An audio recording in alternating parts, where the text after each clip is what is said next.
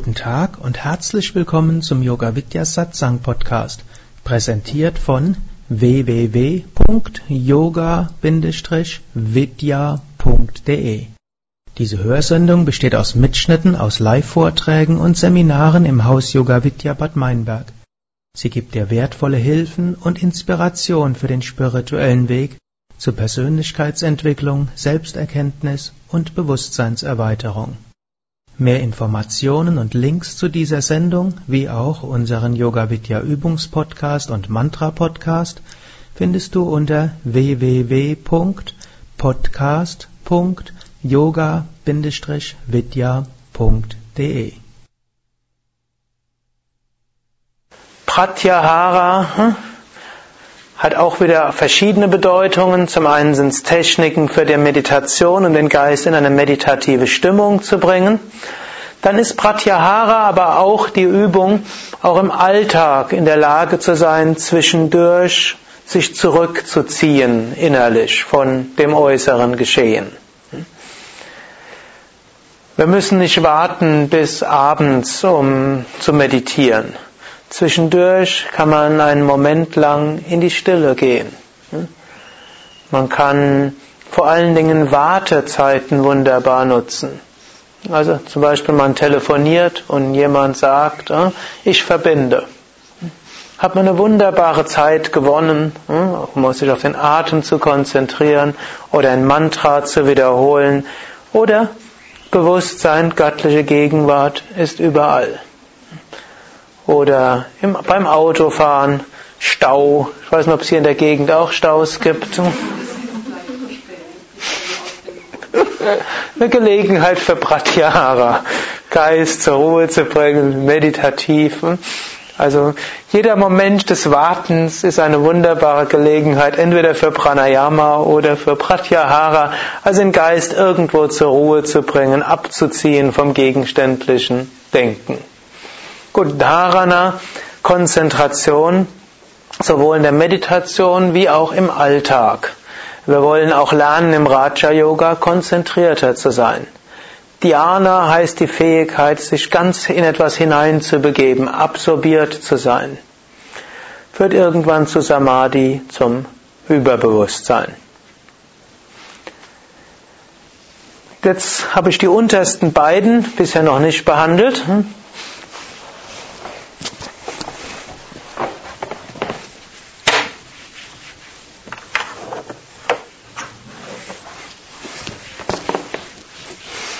Das ist die ethische Grundlage des Yogas.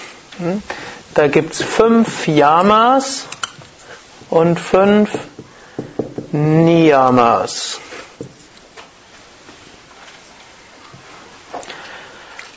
Und bevor ich jetzt auf die Einzelheiten eingehe, äh, noch ein paar grundlegende Dinge zur Ethik des Yoga. Hm, also Raja Yoga will einem, gibt einem mehr Prana, mehr Energie. Raja Yoga gibt einem mehr Kontrolle über den Geist. Raja Yoga gibt einem mehr Konzentrationsfähigkeit. Raja Yoga gibt einem auch mehr Durchsetzungsfähigkeit. Und all das ist gut. Wir müssen nur, müssen nur aufpassen, dass wir all dies zum Guten auch einsetzen und nicht zum Egoistischen. Wir sollten nicht aus Demut heraus uns nicht durchsetzen, sondern wir sollen schon auch lernen, uns durchzusetzen, Rajas zu sein, durchaus auch, wenn es uns angeboten wird, vielleicht auch eine Führungs Führungsjob annehmen oder auch mal die Initiative ergreifen, auch im Äußeren, aber eben zum Wohl von anderen, zum Guten und sicherlich nicht auf unethische Weise. Und so ist gerade beim Raja Yoga sind die Yamas besonders wichtig, denn ansonsten können die vielen Raja Yoga Techniken einem auch dazu bringen, egoistisch zu sein. Es gibt im Yoga Sutra insbesondere ein drittes Kapitel, welches eine ganze Menge äh, Tipps gibt, wie wir geistige Stärke nutzen können die einem viele Tipps geben für Erfolg auch im Alltag. Und das darf nicht missbraucht werden. Und deshalb kommen die auch erst im dritten Kapitel, nachdem der Patanjali im zweiten Kapitel relativ ausführlich über Yamas und Niyamas und auch Sinn und Zweck des ganzen Yogas gesprochen hat. Und im ersten Kapitel hauptsächlich über Samadhi und die Funktionsweise des Geistes. Im zweiten Kapitel des Yoga Sutra spricht Patanjali auch über eine Begründung der Ethik. Er sagt, wer unethisch handelt, dessen Leben ist in endlosem Leid und Unwissenheit.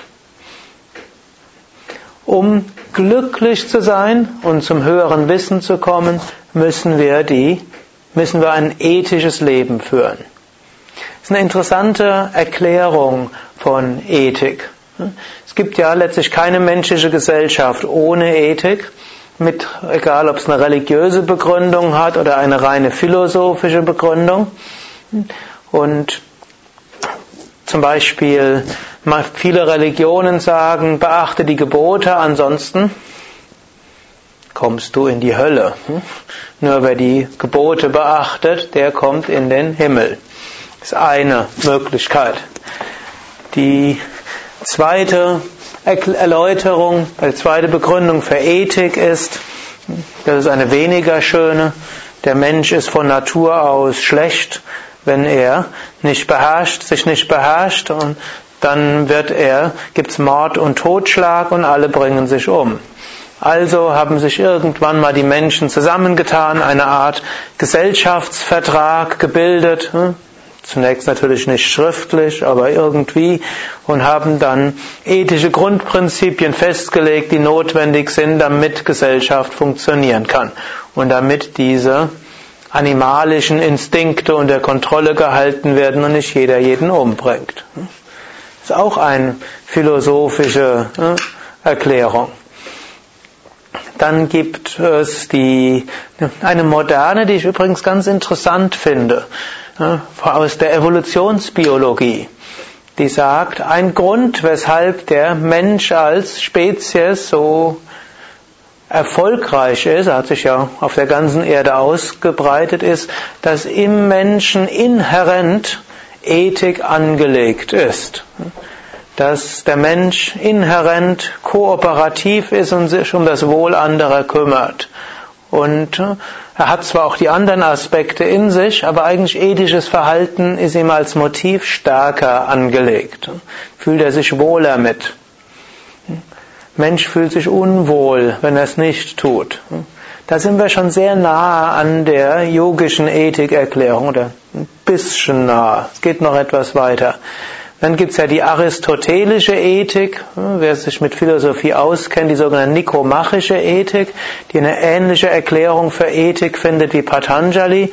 Dort spricht Aristoteles vom guten und glücklichen Leben.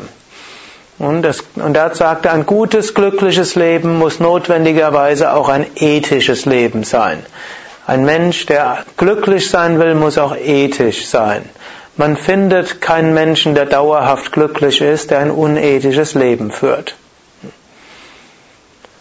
Und hm, das sagt Patanjali auch, aber er geht auch noch weiter.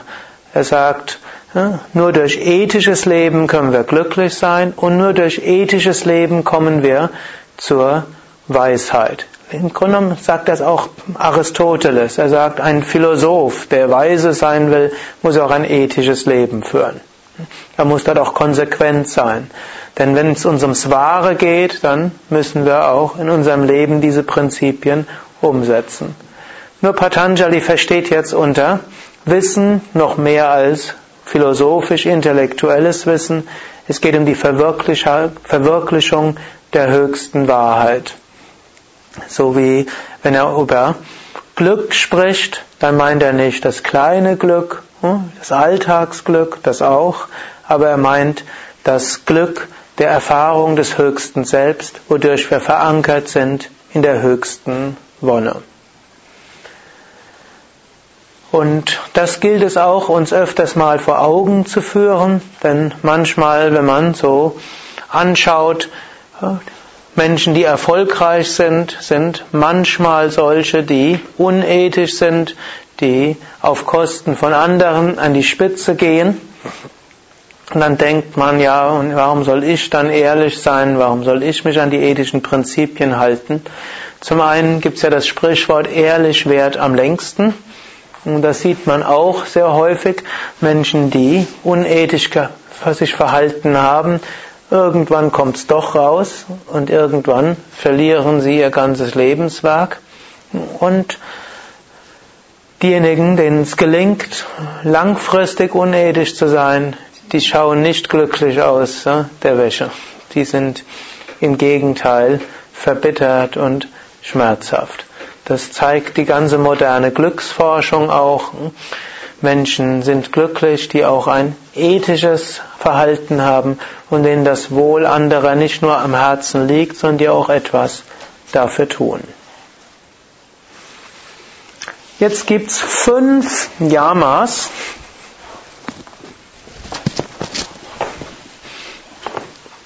Und fünf Niyamas. Ahimsa, wörtlich nicht verletzen. Satya, Wahrhaftigkeit.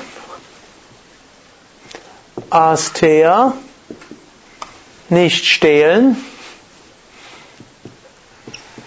Brahmacharya, in diesem Kontext Vermeidung sexuellen Fehlverhaltens und Aparigraha, Je nach Kontext heißt es Unbestechlichkeit oder auch Abwesenheit von Gier. Gehen wir durch ein paar dieser Yamas hindurch. Ahimsa heißt nicht verletzen, es heißt positiv ausgedrückt, Gutes für andere zu wünschen und zu tun. Patanjali sagt im Yoga Sutra, wer fest verankert ist in Ahimsa, der trifft auf keine Feindschaft. Das ist jetzt ein interessanter Ausdruck. Er trifft auf keine Feindschaft.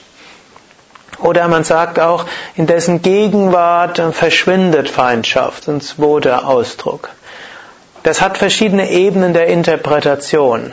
Das eine ist, ein Menschen, der Güte ausstrahlt, ruft auch Güte in vielen Menschen seiner Umgebung hervor. Manchmal ist sogar so, wenn zwei Menschen schlechter Laune sind und sich miteinander streiten, wenn ein Dritter kommt, der Güte ausstrahlt, dann vertragen die sich auch. Kann nicht sagen, dass es immer so ist, aber relativ häufig. Und wenn wir Ausdruck von Liebe und Güte haben, oder wenn wir Liebe und Güte ausstrahlen und anderen Gutes wünschen, dann bringen wir auf diese Weise Güte in anderen zum Ausdruck. Könnt ihr auch durchaus mal ausprobieren, wenn er, auch als neutraler Beobachter, wenn er irgendwo merkt, zwei Leute streiten sich, dann schickt Licht und Frieden hin. Es passiert öfter mal, dass die ruhig werden, dass die plötzlich sich vertragen und die Gesichter sich dort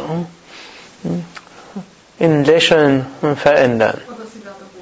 Hm, bitte, Sie werden? Sie werden einfach ruhig.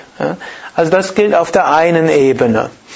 Natürlich realistisch müssen wir sagen, 100% stimmt es auf der äußeren Ebene nicht. Jesus wurde ja sogar ans Kreuz genagelt.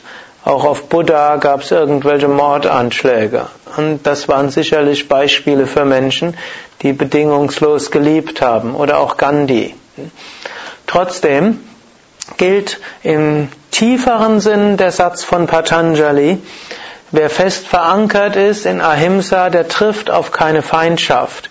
Denn Menschen, die tiefes Verständnis für andere haben und ihnen Gutes wünschen, haben nicht das Gefühl, dass der andere ihnen feindselig gegenüber ist, selbst wenn er sie schlimm behandelt. Jesus hat so ausgedrückt, am Kreuz hat er gesagt, Vater, vergib ihnen, denn sie wissen nicht, was sie tun. Er hat nicht gesagt, oh, diese schlimmen Leute, hm, sondern vergib ihnen, sie wissen nicht, was sie tun. Hm, sie tief im Inneren haben selbst diese Menschen, die ihn ans Kreuz genagelt haben, doch gedacht, sie machen das Richtige. Hm. Und wenn wir eine solche tiefe Güte haben, Liebe und Verständnis, verstehen wir Menschen selbst dann, wenn sie uns etwas Schlechtes antun. Man wird vielleicht sogar die Menschen davon abhalten versuchen, einem etwas Schlechtes anzutun. Zwar hat Jesus gesagt, wenn man einem auf die linke Wange schlägt, dann soll man auch die rechte hinhalten. Und das ist in manchem Kontext richtig. Aber andererseits hat er auch die Geldwechsler und die Geschäftsleute aus dem Tempel herausgetrieben. Da hat er nicht einfach nur die linke Wange hingehalten und die rechte auch, sondern er wurde dort aktiv. Und so auch Gandhi, bedingungslose Liebe, aber er hat alles getan, damit Indien aus der, unterdrückten, aus der Unterdrückung und Kolonialherrschaft frei werden konnte. Und er hat nachher alles getan, damit die Hindu-Moslem-Unruhen dort aufhören. Und dann wurde er ja auch von einem Hindu-Fanatiker ermordet. Er hat im Moment des Todes dann nur gesagt Ram und mit einem Lächeln auf den Lippen. Ram heißt Gott. Ram steht auch für Güte. Und mit die einem Lächeln auf der Lippe war er dort. Er hat nicht dann geschimpft und gewettert, sondern Ram. Also selbst der, der einen, mich umgebracht hat, ist Manifestation Gottes und führt mich zu Gott hin. Und so ist Ahimsa etwas Wichtiges. Wir können es, behaupte ich hier, so weit entwickeln, dass wir jeden Menschen vom Herzen her lieben können. Wir mögen auch mal weiter gegenüber dem einen oder anderen Menschen ärgerlich sein. Wir können aber versuchen, nicht wir versuchen, wir können Menschen tief vom Inneren her lieben, verstehen und aus diesem Verständnis heraus handeln. Und selbst wenn man mal Menschen Einhalt gebeten muss, selbst dann können wir es ohne Hass machen. Wir können es mit Liebe tun. Jede Mutter kennt das Prinzip. Man wird nicht alles tun, was die Kinder so wollen. Aber in jedem Fall ist dort Liebe dort hinter. Und das kann man auch zu anderen ausbauen. Zweiter Aspekt ist Satyam. Satya heißt Wahrhaftigkeit. Manchmal gerät man in Versuchung, kleine Unwahrheiten zu sagen. Und vielleicht muss man sie manchmal auch aus dem Grund von Ahimsa. Angenommen, jemand kommt zu einem, hat vielleicht gerade Nimm an, ist beim Friseur gewesen, neue Frisur. Hm? Und oft Menschen, die ihre Frisur ganz ändern, die machen das deshalb, weil sie irgendwo den Gemütszustand gleich mitändern wollen. Ist ja in unserer heutigen Welt oft so, dass äh, man hat irgendeine schwierige Phase hinter sich, will eine neue Phase beginnen und deshalb ändert man dann gleich die Frisur noch mit. Hm? Und jetzt angenommen, die fragen dann einen, wie es einem gefällt, die Frisur. Und angenommen, die Frisur gefällt einem überhaupt nicht. Jetzt aus Satyam heraus könnte man sagen, gefällt mir überhaupt nicht. Aus Ahimsa versteht man vielleicht, der andere hat deshalb die Frisur so, weil er irgendwo hm, aus einem Loch rausgekommen ist oder kommen will. Und dann wäre es jetzt falsch, wenn ich jetzt sage, überhaupt nicht. Eventuell wird man sagen, interessant. Der andere versteht dann zwar, dass man äh, es vielleicht nicht so gut findet, äh, aber er versteht auch, dass man irgendwo, dass man versteht und, und dass man das freundlich ausdrücken will. Und dieser Respekt, den man dem, den man dem anderen beibringt, das hilft dem auch schon. Und vielleicht kann man es auch wie eine Affirmation ausdrücken und kann dann einem irgendwas einfallen lassen. Hm? Ja, hm? man kann ja sagen, ich find's gut. Nicht ich find's toll, sondern ich find's gut. Hm? Das heißt dann, ich find's gut im Sinne von, ich verstehe, du hast irgendwie, willst du in deinem Leben was Neues in die Hand nehmen, deshalb hast du eine neue Frisur zugelegt. Dass du das so machst, finde ich gut. Ich sage jetzt nicht, ich finde es schön, das wäre jetzt gelogen, aber ich finde es gut. Nicht die Frisur, sondern die Tatsache, dass du dein Leben irgendwo verändern willst. Also hier heißt es Ahimsa Paramadharma, wenn unter all dem, was hier steht, Ahimsa ein Konflikt mit anderen ethischen Prinzipien ist, dann gilt Ahimsa ist wichtiger.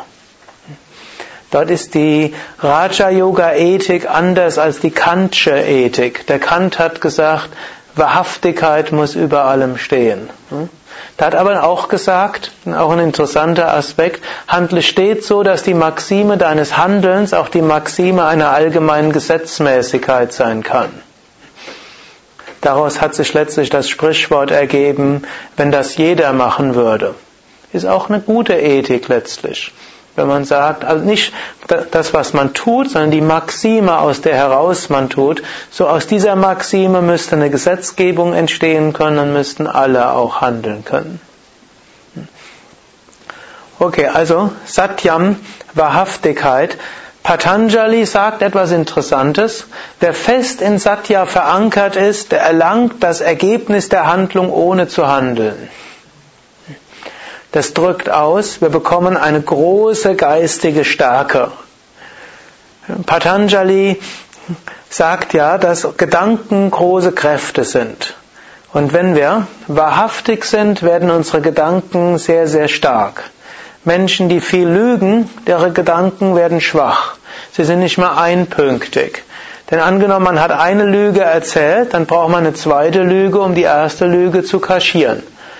Und dann gibt es irgendjemand, der vielleicht die Lüge kennt und dann muss man dem eine Wahrheit sagen, dem anderen die nächste und nachher ist man ganz verwirrt, wem hat man was erzählt und ständig muss man überlegen, fällt das irgendwann auf? Ist keine Kraft in den Gedanken drin. Dagegen, wenn man authentisch ist, authentisch sein ist ein Ausdruck von Satya, dann ist dort auch Kraft dorthin. Dann kann auch unser Herz dahinter sein, kann unser Prana dahinter sein. Und dann kann es auch mal sein, dass man vorübergehend eine, hm, vielleicht einen Job verliert, hm, aber dafür bekommt man langfristig eine große Anerkennung. Und es spart einen Haufen Energie. Ich kann euch da mal so ein Beispiel geben. So mein erster Computerguru.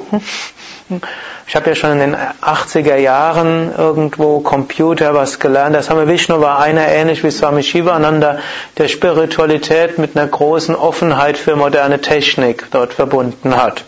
Und er hat 1985 schon PCs in den Yoga-Zentren etabliert. Wir haben schon mit E-Mails kommuniziert untereinander, bevor es den Ausdruck E-Mail überhaupt gab. Das waren da Modem-Messages. Hm? Das war noch mit Akustikkoppler. Hm? Man, vielleicht der eine oder andere kann sich erinnern. Ne? Gut, und dort hatte ich jemanden, der hat mir dann halt irgendwo Computer beigebracht und später wurde ich so in den Yoga-Zentren, wo ich in den 80er Jahren war, der die Computer-Support. Es waren noch die Zeiten, wo Leute gesagt haben, Sukadev, da nichts geht. Also, guck mal, ob der Einschaltknopf betätigt ist. Der Monitor ist dunkel. Schau mal, ob, der die, ob das Kabel steckt. Gut, aber es gab auch noch andere Probleme zu lösen. Gut, und der hat irgendwann, hat der sich dann, der war, erstmal war er gemeinnützig tätig, dann wurde er auch ein bisschen bezahlt für seine Arbeit und irgendwann hat er gesagt, er will Millionär werden. Jetzt nicht in den Yoga-Zentren, sondern woanders. Und er hat gesagt, das wird er, und er wird das machen, ohne zu lügen, ohne zu betrügen. Und er wird das machen, indem er dreimal so teuer ist wie andere, aber er wird keine Minute mehr verlangen, als er tatsächlich braucht. Und dann er wird schauen, wie das geht. Und irgendwann ein paar Jahre später habe ich ihn gesehen, habe gefragt, und bist du schon Millionär geworden? Da hat er gesagt, am Anfang war es schwierig, gerade im ersten Jahr, denn er war teurer als die anderen und außerdem hat er den Job nur so lange berechnet, wie er tatsächlich braucht. Üblich in der Branche war es eher, dass man je nach Auftragslage die Stunden berechnet. Also angenommen, man hat keinen Folgeauftrag, dann hat man den bisherigen Auftrag einfach weiter ausgebaut. Er war aber ehrlich. Dann hat er gesagt, nach einem Jahr hat sich das rumgesprochen, dass er ethisch ist, dass er zwar teurer ist als andere, dafür aber auch man sicher sein kann, er wird keine Minute länger brauchen als nötig und keine Minute mehr berechnen. Jetzt könnte er sich vor Aufträgen nicht rechnen und er glaubt, er wird sein Ziel in zehn Jahren erreichen. Und danach wird er von dem Zinsen leben und dann den Resten, die restlichen Jahre nur mit gemeinnütziger Arbeit verbringen. Das war seine Lebensperspektive. Ich habe ihn inzwischen aus den Augen verloren, also ich weiß nicht, ob er tatsächlich Millionär geworden ist, aber ich fand es einen interessanten Ansatz.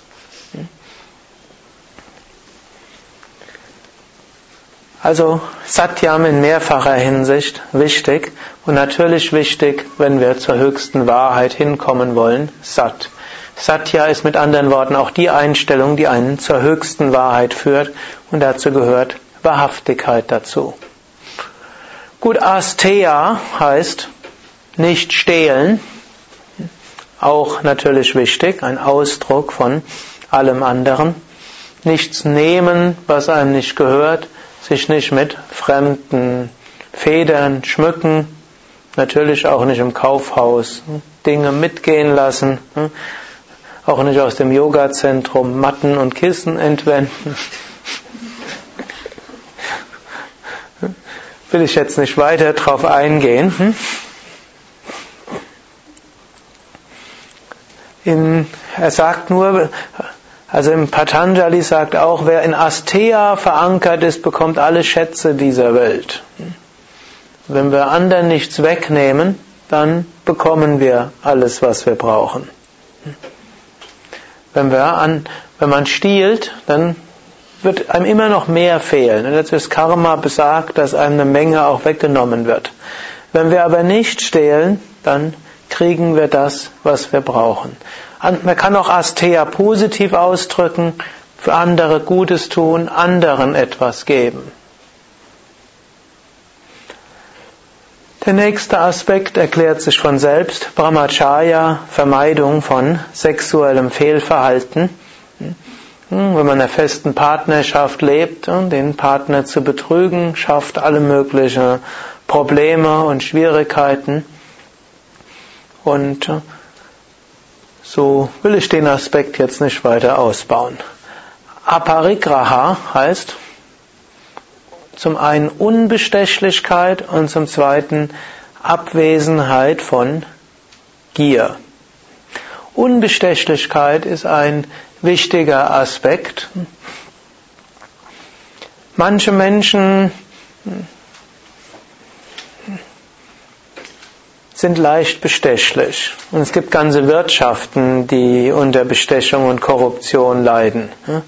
Deutschland ist jetzt nicht das korrupteste Land, es ist auch nicht das am wenigsten korrupte Land. Es gab ja gerade in den letzten Jahren einige an Korruptionsfälle gerade von großen deutschen Unternehmen, was so ein bisschen die, ja, die Öffentlichkeit aufgerüttelt und erschüttert hat, dass es sowas auch in Deutschland gibt.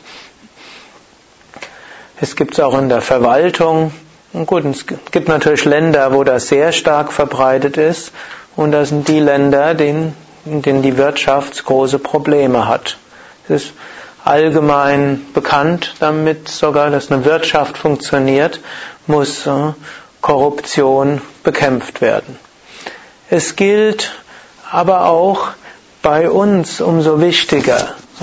Wer in Aparigraha verankert ist, der erfährt auch den Sinn seiner Geburt. Ich glaube, mal,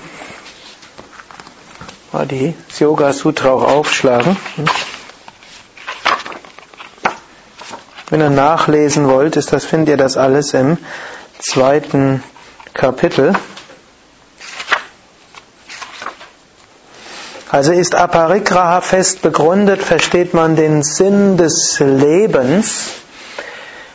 hier allerdings auch den relativen Sinn. Der höchste Sinn des Lebens ist einem im spirituellen recht klar. Der höchste Sinn ist, die Selbstverwirklichung zu erreichen. Aber hier mit Sinn des Lebens heißt auch unsere Aufgaben. Wenn wir zu sehr uns von kleinen Gefallen der anderen verpflichtet fühlen, dann tun wir nicht das, was, das was, eigen, was wir eigentlich tun sollen, sondern wir erwidern die Gefallen der anderen. Natürlich gilt auch, wenn wir, es das heißt, wir sollen anderen etwas geben, und wenn wir anderes etwas geben, dann müssen auch die anderen unsere Gefallen annehmen.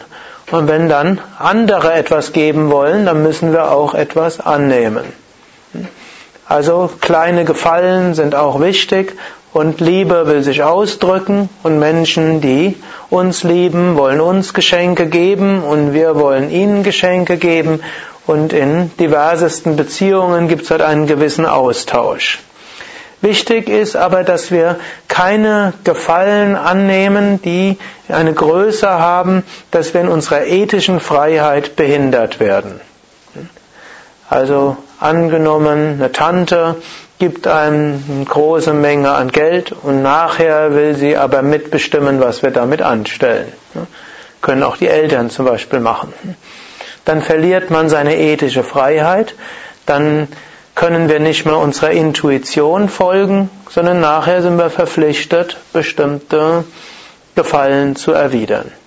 Natürlich Bestechung ist es umso mehr. Dann kann man überhaupt nicht mehr tun, was ethisch richtig ist.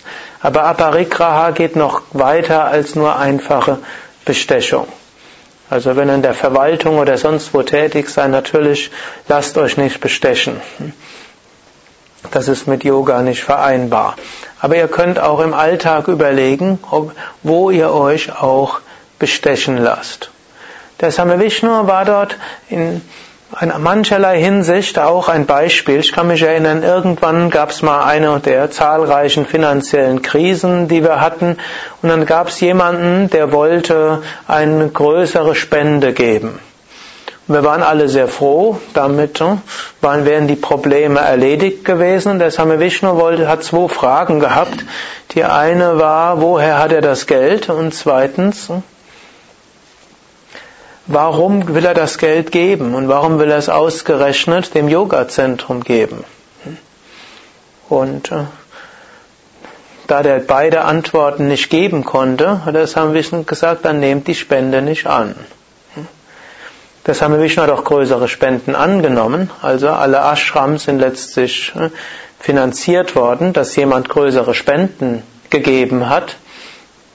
Aber das waren dann eben Menschen, von denen der Same Vishnu wusste, ja, das Geld war irgendwo ehrlich verdient. Und zum, das war jetzt nicht als Geldwäsche. Und sie tun es, weil sie dem Yoga stark verbunden sind. Und sie wissen auch, dass sie nachher nicht äh, irgendwo dann manipulativ tätig werden. Ich kann mich da an so ein Ereignis auch erinnern, das war so jemand, der hat gerade eine größere Spende in Aussicht gestellt und er hat zweimal hintereinander die Morgenmeditation verpasst. Und dann hat der Same Vishnu gesagt, ruft ihn und er soll zur Meditation aufstehen und wenn er das nicht will, dann soll er den Ashram verlassen. Und das war einer, der gerade die größere Spende in Aussicht gestellt hatte, die eigentlich gebraucht wurde, um äh, irgendwo nicht äh, demnächst in größtes, größte Probleme zu kommen. Der, äh, der die Spende geben wollte, der war dem hat das imponiert. Und der hat dann sogar die Spende nachher noch erhöht. Aber es hätte auch anders ausgehen können der fand, der fand das jetzt gut, dass er eben nicht besonders behandelt wurde, nur weil er eine größere Spende in Aussicht gestellt hat. Er wurde nicht dadurch äh, nicht mehr Aspirant, äh, dadurch, dass er die Spende hm, geben wollte. Gut, in vielerlei Hinsicht könnt ihr das auf euren eigenen Alltag übertragen und schauen, wo will mir jemanden Gefallen tun, der mich nachher in meiner ethischen Freiheit behindert. Und im Einzelnen ist es jetzt schwierig hier zu sagen. Wenn man selbst, nur als Yoga übender selbst, sollte man hohe Standards an die Ethik dranlegen. Das wird einem manchmal kleine Nachteile geben, aber langfristig ist das sehr, sehr wichtig.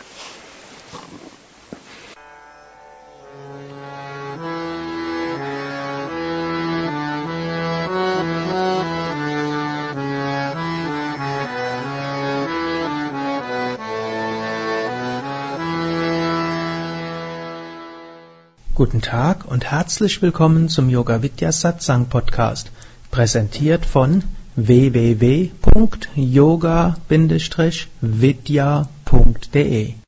Diese Hörsendung besteht aus Mitschnitten aus Live-Vorträgen und Seminaren im Haus Yoga Vidya Bad Meinberg.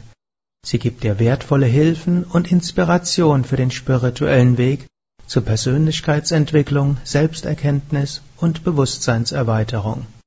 Mehr Informationen und Links zu dieser Sendung, wie auch unseren Yoga Vidya Übungspodcast und Mantra Podcast findest du unter www.podcast.yoga-vidya.de